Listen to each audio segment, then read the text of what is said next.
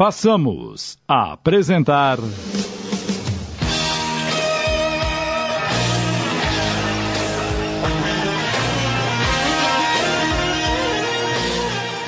Angel. Minissérie de Júlio Carrara em 10 capítulos, inspirada numa psicografia de Roberto de Carvalho.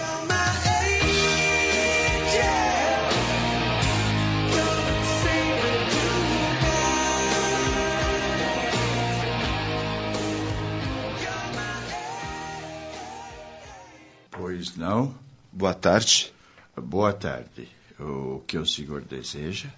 É aqui que mora a dona Júlia?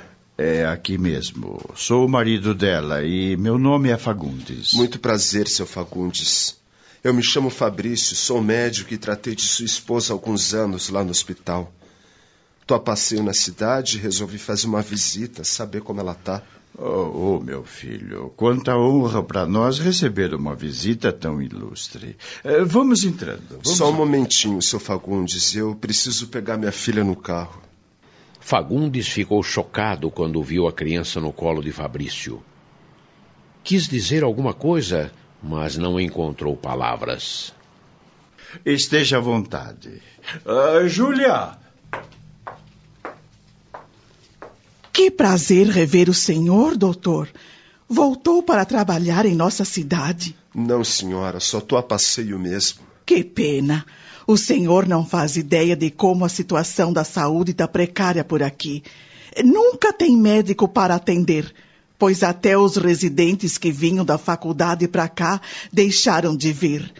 Parece que acabou o convênio com a universidade, sei lá. Só sei que quem sofre é o nosso povo. Quando alguém fica muito mal, tem que ser levado para uma cidade de maiores recursos. Mas muitos acabam morrendo no caminho, antes mesmo de chegar lá. A ambulância dá meia volta e traz o cadáver para a família enterrar. Mas as autoridades não fazem nada? Uh, com licença, doutor. Eu, eu vou preparar um café. O prefeito diz que nunca tem dinheiro, que cidade pequena arrecada pouco imposto. Diz que a culpa é do governo do estado que não repassa recursos para a prefeitura. O governo do Estado, por sua vez, põe a culpa no presidente da República.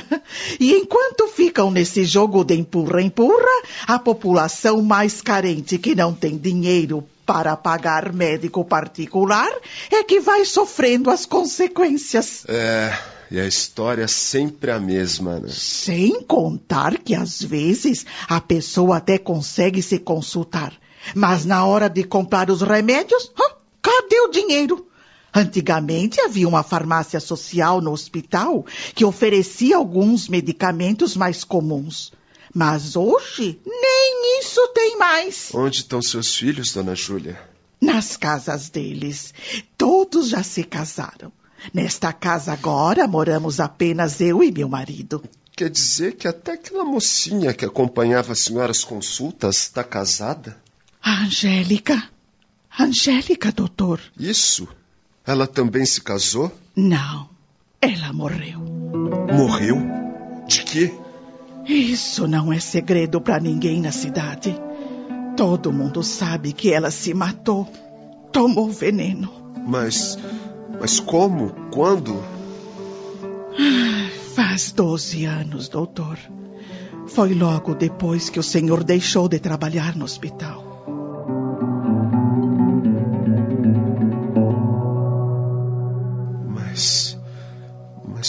Que ela fez isso? É uma pergunta que eu venho me fazendo todo esse tempo. Meu marido acha que foi por causa dele que era muito rígido com as filhas.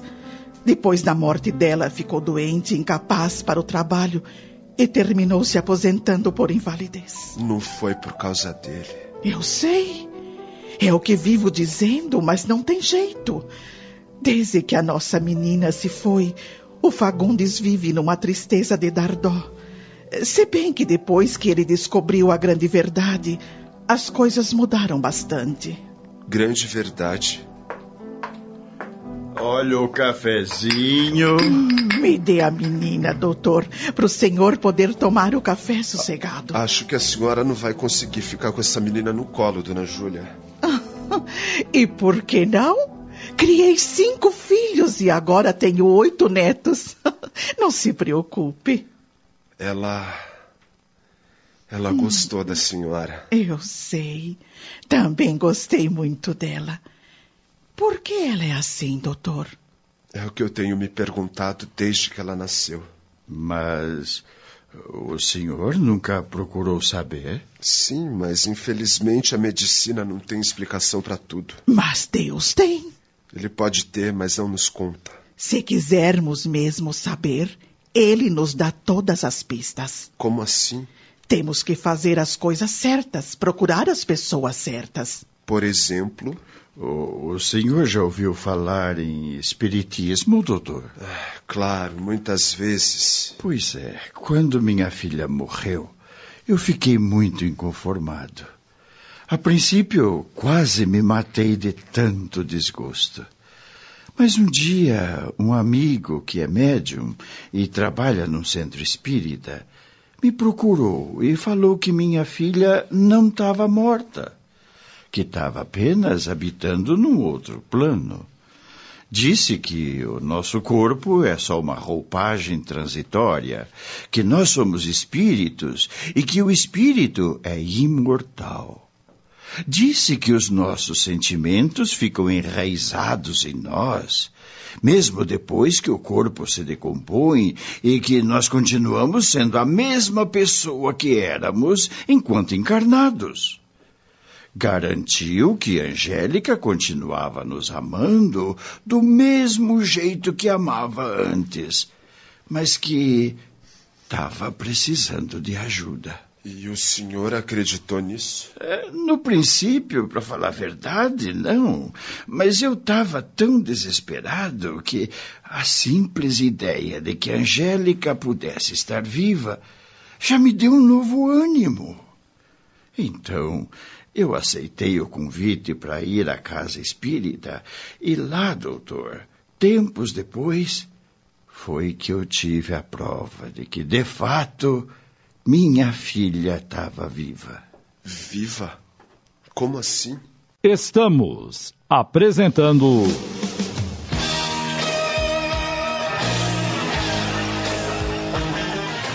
Angel, minissérie de Júlio Carrara. Voltamos a apresentar.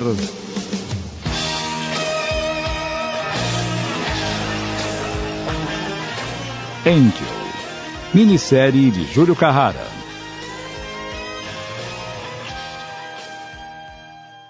O senhor a viu? Não, não, mas ela se manifestou. Estava tão perdida lá do outro lado quanto eu estava aqui.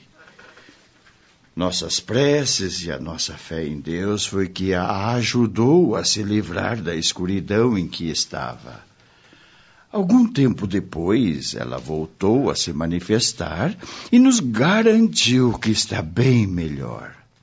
Eu e a Júlia abraçamos o Espiritismo, adotamos o Evangelho em nossas vidas e não temos mais nenhuma dúvida de que a nossa vida, doutor, é muito mais do que essas coisas materiais que nos cercam. Essa é a grande verdade a que a minha esposa estava se referindo agora há pouco. Vocês conversaram com sua filha depois de morta?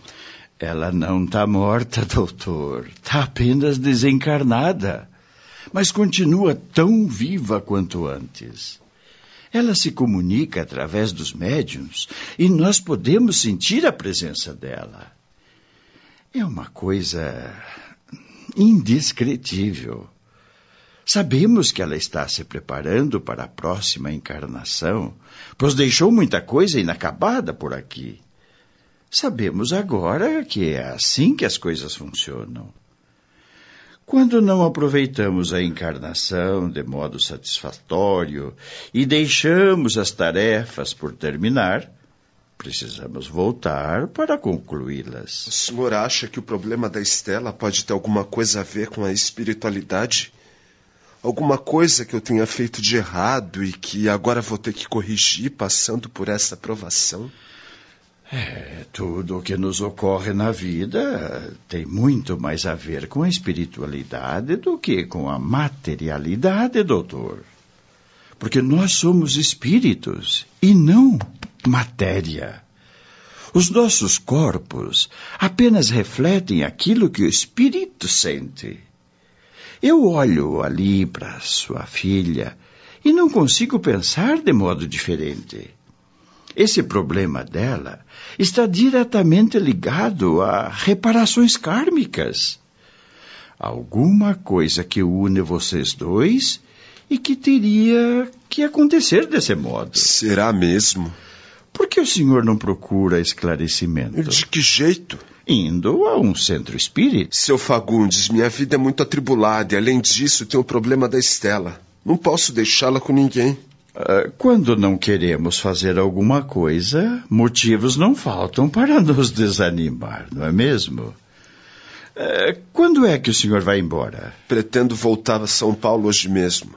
Tem compromissos urgentes por lá? Para dizer a verdade, não. Então fique. Se o senhor não exigir muito conforto, pode até ficar aqui, eh, em casa. Esta noite, uh, vamos juntos ao centro espírita. Só depende do senhor, doutor Fabrício. Para nós, a sua presença e da sua filha será motivo de muita alegria.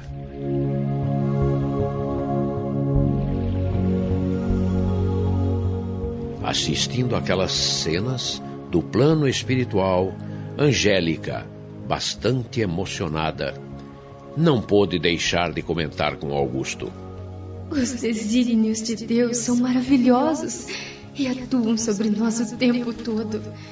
Quantas situações nos ocorrem na vida sem que percebamos serem elas fruto da providência divina? Quantas oportunidades o Criador nos oferece para crescermos? Prova de que o amor dele por nós é infinito.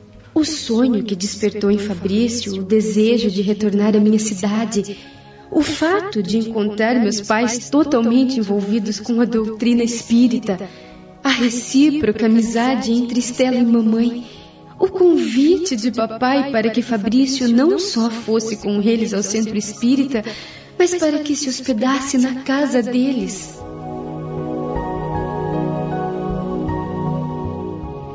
Após tanto sofrimento, solidão e carência afetiva, Fabrício encontrava naquele casal o carinho e a atenção de que tanto necessitava.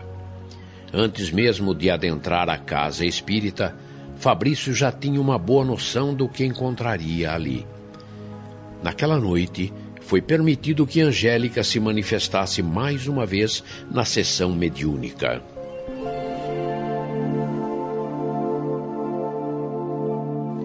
Abençoados sejamos todos nós que aqui nos encontramos num momento tão especial, onde antigos laços rompidos pela barreira do tempo voltam a se unir.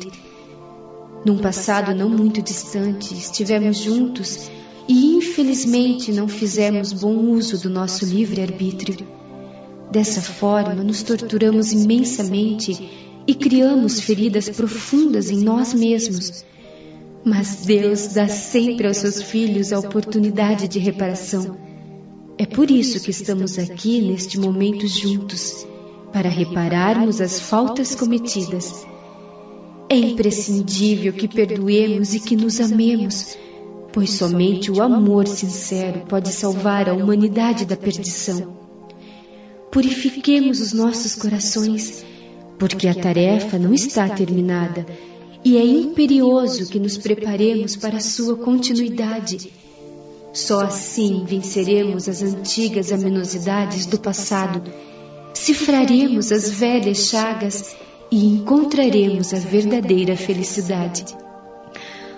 Fique com Deus, meus queridos irmãos, e que o Pai Celestial nos abençoe.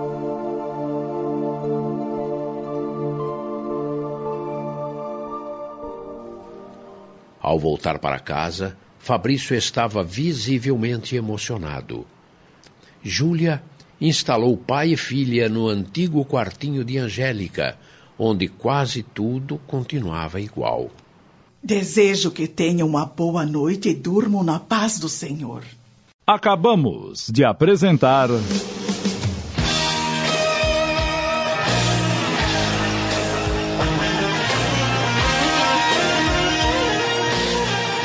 Angel.